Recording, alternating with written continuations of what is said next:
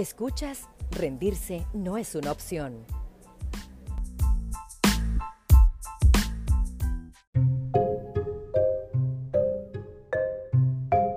Un dato.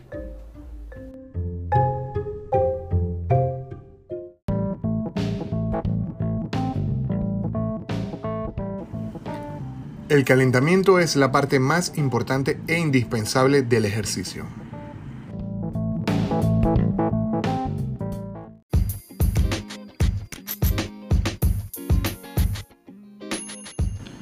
Hola, hola, soy Guido Dorati y te doy la bienvenida a este tu podcast Rendirse no es una opción, donde siempre estamos hablando acerca de salud, bienestar y sobre todo fitness. El día de hoy el tema estamos hablando sobre calentar no es negociable. Así es. ¿Y por qué este título? Porque muchas veces eh, escucho personas en los gimnasios y a la hora de hacer ejercicio que ellos no calientan porque en realidad para ellos no es funcional, para ellos no es necesario. Sin embargo, quiero aclararte que eh, hace algunos años, recién iniciando en el mundo del ejercicio, era de los que entrenaba por entrenar, sí, sin ton ni son. Sabía simple y sencillamente hay que hacer ejercicio para rebajar, para perder peso, para sudar. Listo, y lo hacía por eso, sin saber qué tenía que hacer y sin saber de la importancia que tiene el acostumbrar al cuerpo a una situación de estrés controlado como lo es el entrenamiento.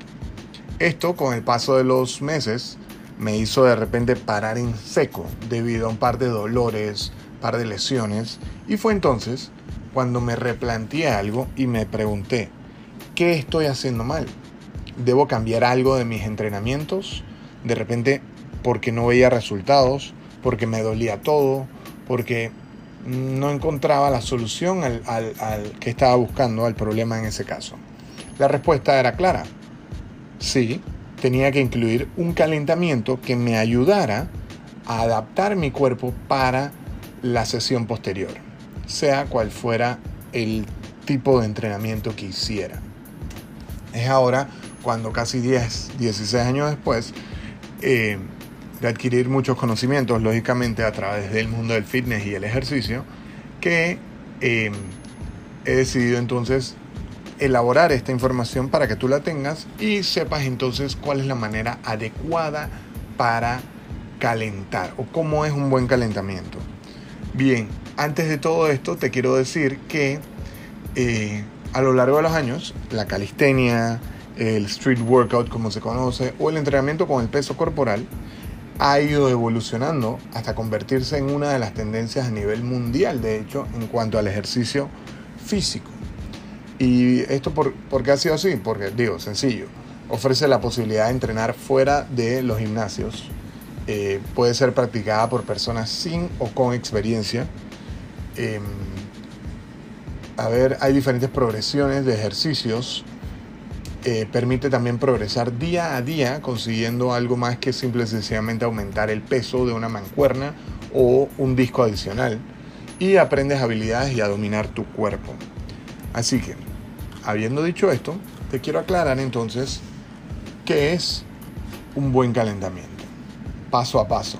Bien cómo es un buen calentamiento. Recuerda, el día de hoy no estamos, estamos hablando acerca de que no es negociable, calentar no es negociable, hay que hacerlo sí porque sí. Escucho a muchos eh, muchachos jóvenes decir que no, yo no necesito calentar y a la larga siempre revienta eso, siempre pasa factura el cuerpo. Así que, bien, lo primero para calentar es una preactivación. Yo te sugiero, escucha música que te pongan de repente bastante activo, te motive, visualiza, mira videos de repente que te motiven o hasta la meditación te podría ayudar. En el punto número 2, de la manera adecuada para calentar sería la activación. ¿A qué me refiero con activación? La activación es una entrada en calor con ejercicios cardiovasculares de baja intensidad e incremento progresivo ligero.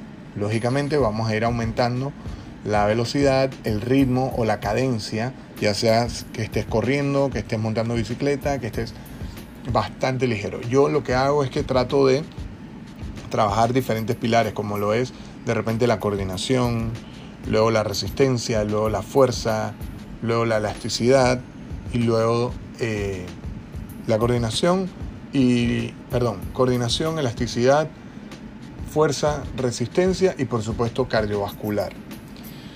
Bien, en el punto número 3, recuerda que el primero es la preactivación donde escuchas algo de música o miras algún video que te pompee, como quien dice por ahí.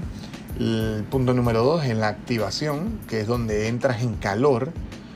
Em, el punto número 3 sería la movilidad o el tipo core, aumentar rangos de movimiento y activar entonces la musculatura estabilizadora de las articulaciones activar el core. Así es. El punto número 4 sería la fuerza. Ejercicios más sencillos que en la sesión, lógicamente, pero que impliquen los mismos grupos musculares de intensidad media. ¿A qué me refiero con esto? Si vas a empezar haciendo push-ups, empieza de repente haciendo una plancha y baja lentamente para que los músculos se vayan acostumbrando a este tipo de movimiento. Recuerda que el día de hoy estamos hablando del tema de calentar no es negociable. Sí porque sí. Así que un buen calentamiento será entonces la mejor inversión que puedas hacer en tu salud y rendimiento a largo plazo. Así que eh, la verdad es que nadie se treparía por una cuerda sin saber si está bien asegurada. Yo no lo haría. Entonces sí debemos estar pendientes siempre de preparar nuestro cuerpo para los movimientos bruscos. Así es, para evitar dolores o lesiones. Sobre todo, depende de la edad que tengas.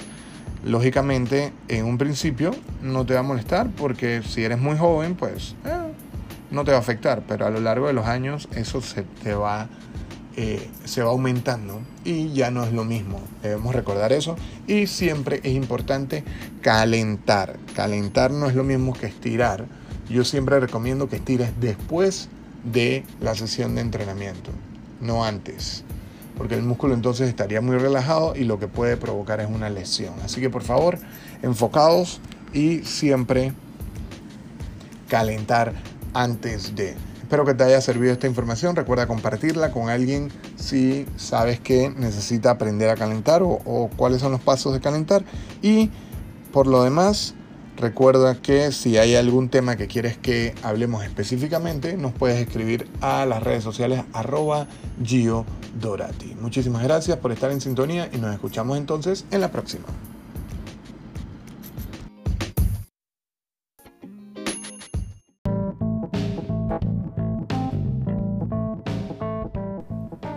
Gustó esta información o si te sirvió, compártela. Esto es, rendirse no es una opción.